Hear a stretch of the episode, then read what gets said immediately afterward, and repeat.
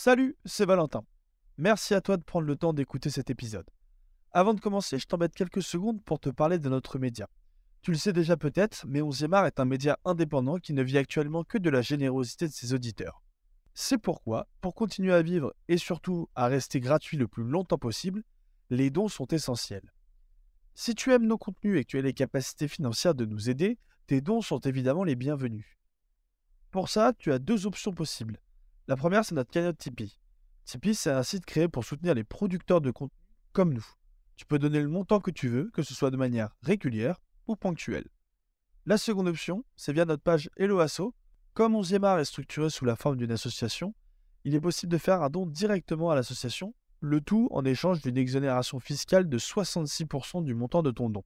Par exemple, si tu as l'immense bonté de donner 1000 euros, tu auras le droit à une exonération fiscale de 666 euros pour le reste de tes impôts. Enfin, quelle que soit la plateforme via laquelle tu nous écoutes, n'hésite pas à t'abonner, à mettre un petit pouce, à commenter ou même à activer la petite cloche pour être informé de la publication de nos nouveaux épisodes. C'est très important pour notre référencement. Merci de m'avoir écouté et très bon épisode à toi.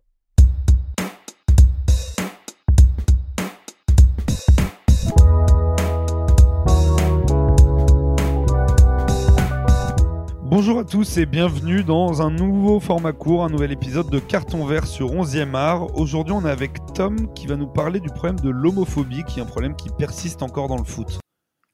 Nous avons vu dans le passé sur ce format que les joueurs s'engagent de plus en plus, notamment pour les plus démunis et pour le climat. Les campagnes contre la discrimination se multiplient en championnat, notamment contre le racisme en Angleterre. Cependant, l'homophobie semble toujours passer sous le radar des instances, notamment de la Fédération française de football. En 2019, l'ancien président de la 3F, Noël Le Gret, annonçait qu'on arrêtait trop souvent les matchs pour des cris homophobes et que les arbitres ne devraient pas agir ainsi. Selon lui, l'homophobie et le racisme dans les stades, ce n'est pas pareil. Je cite, l'arrêt des matchs, c'est une erreur. Vu les déclarations du président sortant ces derniers mois, on n'est pas surpris. Il avait rajouté une couche en protestant vivement le port du brassard arc-en-ciel au Qatar, accent qui aurait pu froisser son ami Infantino, le Suisse étant un grand fan de la cause LGBTQ+. Ce dernier s'était même annoncé comme gay dans une conférence de presse complètement lunaire avant le mondial en novembre. C'est vrai qu'on se rappelle de cette, cette, fameuse conférence de presse avec euh, Infantino qui avait été très lunaire. Euh, on sait vrai aussi que la FIFA avait beaucoup de mal avec cette cause, eux qui défendent toujours euh, que le football est pour tout le monde, mais le problème, ça remonte un peu plus loin que la FIFA. Comment on en est arrivé là, Tom? Effectivement, l'homophobie, dans le football ou non, ne date pas d'hier. Déjà, pour s'inspirer des intellectuels présents sur notre émission du COMEX, c'est important de voir d'où vient cette discrimination. La terminologie d'homosexuel vient de Grèce ancienne, s'étant ensuite développée sur le rejet des homosexuels de la religion musulmane et chrétienne. Le mot homosexuel vient des années 1960 du psychologue américain George Weinberg. Alors que la liberté sexuelle se démocratise peu à peu dans les années 60 et 70, avec le mouvement hippie, c'est dans le magazine pornographique Screw que le terme fait sa première apparition. Le monde change, l'homosexualité devient plus publique, le mouvement de décriminalisation s'intensifie. Weinberg publie son livre Society and Healthy Homosexual en 72 pour promouvoir la décriminalisation un an avant que les États-Unis votent pour retirer l'homosexualité de la liste des troubles mentaux. En Angleterre, le Sexual Offense Act est signé en 1967 et décriminalise l'homosexualité. C'est alors que l'homophobie devient verbale et parfois physique, et notamment au stade. Je pense que Thibaut, euh, Thibaut Leplat du COMEX va te remercier euh, pour cette remise, euh, remise en contexte et explication terminologique des termes. sinon, dans le foot, on dit très souvent que le, stade est un miroir de la société. comment s'est propagée l'homophobie dans ces enceintes?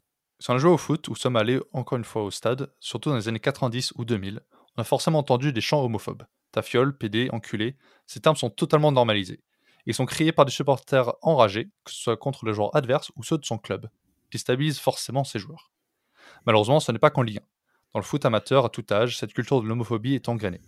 Entre joueurs avec les éducateurs et donc les supporters, ces mots ne sont pas à prendre à la légère. Ces mots qui persistent depuis des dizaines d'années et qui empêchent les joueurs homosexuels de faire des coming out et pleinement vivre leur sexualité. Alors bien sûr, les mecs un peu réac vont dire qu'on s'en fout de euh, ce qu'ils font sur leur lit, on veut juste qu'ils courent sur le terrain. Malheureusement, c'est un grade déjà un peu plus acceptable de l'homophobie, ça, car la plupart des homophobes, eux, refusent d'imaginer que leur genre préféré est gay. La haine se prolifère au stade et aujourd'hui sur les réseaux sociaux. Olivier Rouillet était l'un des premiers joueurs en France à faire son coming out, mais seulement après sa carrière. C'était évidemment très honorable de le faire, mais comme d'autres, il craignait certainement la représaille qu'il aurait eue s'il avait annoncé avant sa retraite. Qu'aurait pensé ce club, ses supporters, ses coéquipiers? Est-ce qu'il aurait été limogé pour... et n'aurait pas pu rejouer au très haut niveau, simplement à cause de sa sexualité? C'est malheureusement le destin tragique de Justin Fashulu. Né à Londres en 1961, il démarre sa carrière à Norwich en 1978 avant de jouer dans plus de 20 clubs, notamment à Notts County et Torquay United. Sa vie se bouleverse le jour où il annonce dans le journal The Sun qu'il est gay, en octobre 90. L'annonce ne s'est pas faite dans la dentelle, vu que le joueur annonce avoir couché avec un député anglais marié, après l'avoir rencontré en boîte de nuit. Une semaine plus tard, son frère John fait une interview pour dire que son frère est un paria.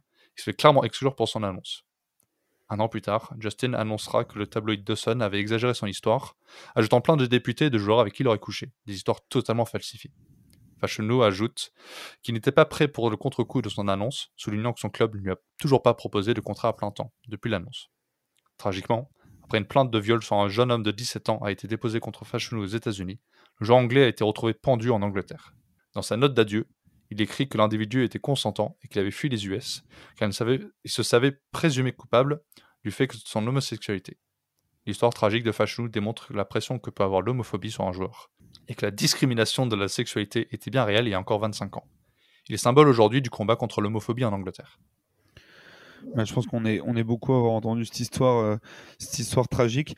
Euh, on se doute d'ailleurs, enfin tu le dis un petit peu, que en effet c'était, euh, les joueurs étaient pointés du doigt à l'époque avec ses conséquences tragiques, mais en fait ça n'a pas énormément évolué depuis en fait. Mondialement, selon une recherche de 2021 de l'Institut français Ipsos, il y avait près de 10% de la population qui aurait d'autres orientations sexuelles qu'hétéros. Ceci inclut plus de 3% d'homosexuels et 4% de bisexuels. Ce chiffre augmente avec les plus jeunes qui se sentent plus libres d'exprimer leur sexualité moins normée. On peut donc essayer de rapporter ce chiffre au football. L'arbitre Igor Benevenuto, devenu le premier arbitre international à faire son coming out, annoncé en 2022 qu'entre 30 et 40% de personnes dans le football sont homosexuelles. En rapportant même 10% des footballeurs ayant cette inclinaison sexuelle, cela voudrait dire que nous sommes extrêmement loin du compte. Certains soulignent que les choses s'améliorent. Josh Carvalho, alors joueur en Australie, a lancé son homosexualité sur la page officielle de son club, Adelaide United, en 2021. Jake Daniels a fait son coming out à Blackpool l'année dernière, devenant le seul joueur professionnel en Angleterre dans ce cas de figure. Annonce décrite comme un tournant par la BBC. Plus récemment, le Tchèque Jakub Jankto est devenu, le premier joueur international à faire son annonce. Le joueur du Sparta Prague a dit ensuite que le football était homophobe, mais cela allait s'améliorer. Bien que les clubs respectifs de ces joueurs se soient montrés très ouverts et ont démontré au moins un soutien en ligne, les commentaires sous les posts montrent plutôt qu'il y a encore beaucoup de chemin à parcourir. On peut lire que les coéquipiers vont le voir différemment, qu'ils imaginent qu'ils deviendraient des proies sexuelles pour assouvir leurs besoins. Heureusement, le football féminin montre une meilleure image de ce côté-là. On annonce une trentaine de joueuses qui ont fait leur coming out publiquement, notamment des Australiennes et des Anglaises on y retrouve deux joueuses d'Arsenal nominées au Ballon d'Or, Beth Med et Viviane Medema, qui sortent ensemble. Malheureusement, à nouveau, les instances ne se sont pas distinguées. Alors que la Coupe du Monde féminine se profile cet été en Australie, la FIFA a décidé qu'un accord entre le sponsor Visit Saudi Arabia serait une bonne idée. Déjà vivement critiqué pour le mondial masculin, ce partenariat est d'autant plus problématique lorsque l'on sait le rôle que tient la femme, surtout la vision de l'homosexualité en Arabie Saoudite.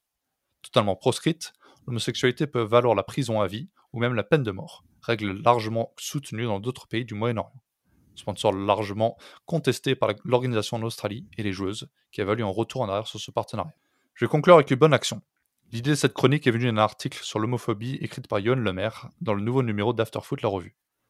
Premier footballeur français à avoir révélé son homosexualité en 2004, alors que le joueur amateur dans les Ardennes, Lemaire se bat pour faire reculer l'homophobie dans le football français et essaie depuis trois ans avec la FFF de distribuer des livrets pédagogiques et des vidéos au football amateur pour les informer sur le sujet. Malheureusement, la dernière réunion avec la fédération s'est très mal passée, avec un service de communication totalement méprisant. Le but était d'interviewer des joueurs de l'équipe de France, mais seuls trois joueurs ont pu se libérer. Les autres n'ont pas souhaité participer à cette campagne. Griezmann est l'un des rares bleus à avoir affiché son soutien pour la cause lors du mondial au Qatar. Malheureusement, la campagne est tombée à l'eau, laissant le maire et son équipe particulièrement déçus de la réception de la 3F au sujet de l'homophobie. Le maire note tout de même une meilleure approche de ses éducateurs dans les centres de formation et les clubs amateurs pour apporter un soutien pédagogique à les joueurs à la suite d'interventions de le maire dans ces clubs. Plus renseignés sur l'homosexualité et l'homophobie, les jeunes joueurs ont plus conscience de leurs paroles et leurs gestes dans le futur, qui s'annonce, on l'espère, meilleur. Ouais, on espère qu'avec la jeune génération, ça va aller mieux. Et tu parlais de Johan Lemaire, donc il y a ce très bon article dans Afterfoot, la revue. Et je conseille à tout le monde, ceux qui ne sont pas abonnés à Afterfoot, la revue. Il y avait une excellente interview sur le site de SoFoot de Johan Lemaire qui est sorti il y a 2-3 ans. Je pense que si vous cherchez ça dans le moteur de recherche, vous devrez trouver ça facilement. En tout cas, merci Tom pour ce, petit carton vert qui était, très instructif. Et on espère que tout ça va avancer comme toutes les autres causes qui nous tiennent à cœur.